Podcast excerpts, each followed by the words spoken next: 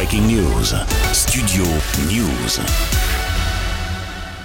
Fin de parcours pour Raphaël Varane. Le joueur a annoncé sa retraite internationale jeudi 2 février sur son compte Instagram. À 29 ans, après 93 sélections, le défenseur français renonce à poursuivre l'aventure tricolore. Représenter notre magnifique pays pendant une décennie a été l'un des plus grands honneurs de ma vie, selon le joueur mancunien.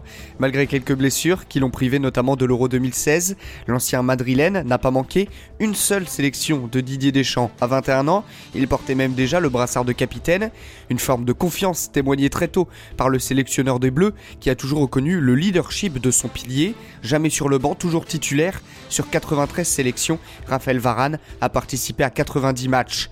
C'est le quatrième joueur à prendre sa retraite internationale à la suite de la Coupe du Monde 2022 et la finale perdue contre l'Argentine. Le défenseur de Manchester United rejoint ainsi Blaise Matuidi, Steve Mandanda et Hugo Lloris, tous les trois champions du monde en 2018. Une nouvelle génération se profile en équipe de France avec Dayo Ibrahima Konaté ou William Saliba, Didier Deschamps a un large choix pour remplacer son vice-capitaine de toujours, Raphaël Varane. Breaking News. Studio News.